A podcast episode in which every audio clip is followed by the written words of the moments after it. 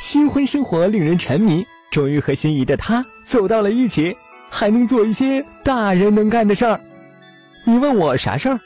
给你个眼神，自己体会。别急着脱裤子，圈圈叉叉前要做好避孕措施，不然是会怀孕的。呃，如果你们已经决定要造小孩的话，就当我没说喽。戴上套套还有哪门子的质感？就算一发命中，吃点药流掉不就得了？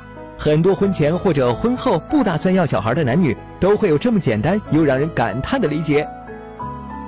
其实不避孕的后果没有你想的那么简单。如果目前还不想要孩子，就一定要避孕，并且每次都要避孕，一次的不以为然就有可能怀孕。同房后七十二小时内可以吃紧急避孕药，但这东西却不能常吃，半年最好不超过两次，一年不超过三次。吃多了虽然不会收费，却会附赠你诸如月经失调、不孕不育、宫外孕等各种问题。如果不小心怀孕了又不想要，就只能流产了。流产可导致身体及心理上的伤害，尤其是多次流产的，甚至会留下不可磨灭的心理阴影。流产对女性身体的伤害非常严重，先不说感染、子宫穿孔、人流综合症等问题了。如果出现大出血的话，可能会出现出血性休克，甚至危及生命。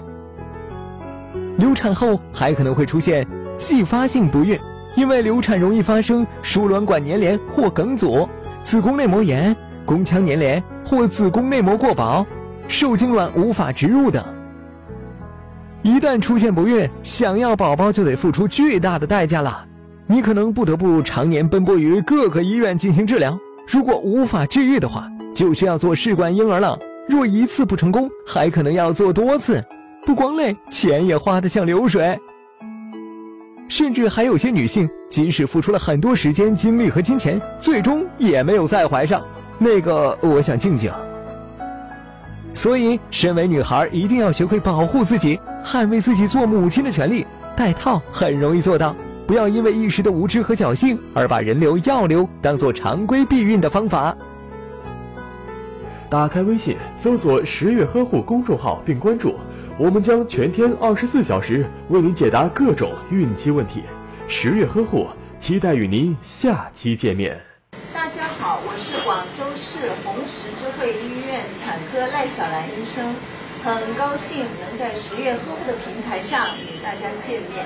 接下来，我们将以我们专业的服务保障您和孩子的安全，祝您健康怀孕，快乐顺产。希望大家一如既既往的支持、关注我院产科，支持十月呵护。